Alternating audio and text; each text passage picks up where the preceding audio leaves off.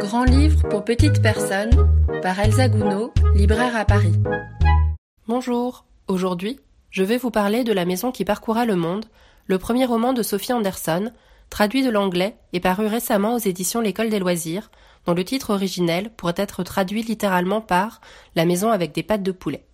J'ai 33 ans, et génération oblige, quand j'étais moi-même enfant puis adolescente, je me suis plongée dans les romans édités alors par l'École des loisirs et qui m'ont beaucoup marqué, ceux de Mario de Muraille, de Marie Desplechin, de Malika Ferjouk notamment, et j'en suis longtemps restée là avec cet éditeur, pour les romans tout du moins, ceux que j'ai lus et relus en boucle, qui m'ont donné envie de lire toujours plus à cet âge. J'ai un peu lâché les nouveautés de l'école des loisirs, me confortant dans ce fond rassurant.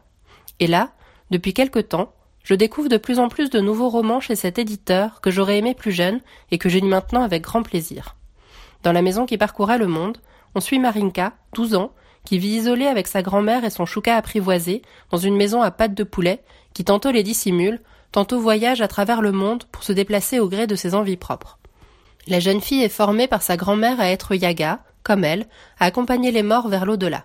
Mais, à son âge, elle rêve d'une enfance plus normale, ou du moins de l'idée qu'elle se fait de la normalité qu'elle aimerait bien découvrir. Elle rêve d'amitié, de côtoyer des enfants de son âge. Quand l'occasion se présente, elle va alors enfreindre les règles de la maison dans sa quête de sens.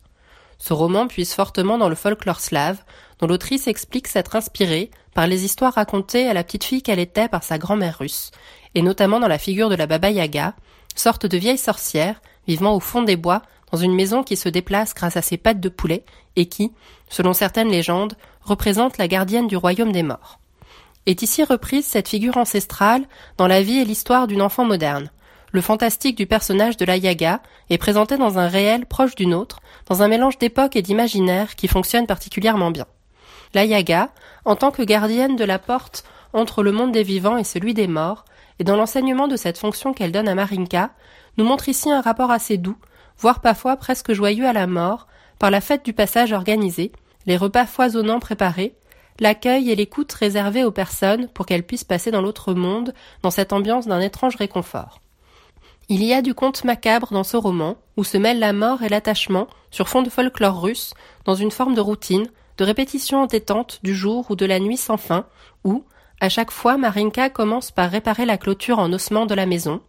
aide sa grand-mère à préparer la cérémonie du jour, puis y assiste, sans que cet ordre immuable soit remis en question, avant que la fillette elle-même ne décide d'aller à l'encontre de ses habitudes qu'elle a toujours suivies, en s'éloignant de la maison pour aller à la rencontre de possibles amis, s'en sentir capable, s'en sentir normal, et s'imaginer un autre avenir que celui de Yaga auquel elle a toujours été préparée. À noter, renforçant cet aspect de conte macabre, l'esthétique en ce sens du livre, avec une belle couverture illustrée par Mélissa Castrillon, illustratrice de plusieurs albums aux éditions de la Martinière Jeunesse, entre merveilleux et baroque, dans ses dorures et sa représentation de la maison à pattes et d'une forêt luxuriante, ainsi que les illustrations intérieures d'Elisa Paganelli, avec des têtes de chapitres, aux têtes de mort entrelacées de fleurs et quelques pages d'illustrations pour en faire penser à l'esthétique de l'étrange Noël de Monsieur Jack, des premiers films de Tim Burton, voire de Coraline de Neil Gaiman.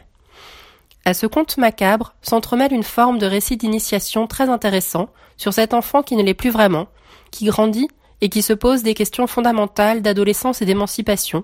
de choix, de prédestination ou de libre arbitre, de normalité et de sa place dans le monde sur fond de transmission entre femmes.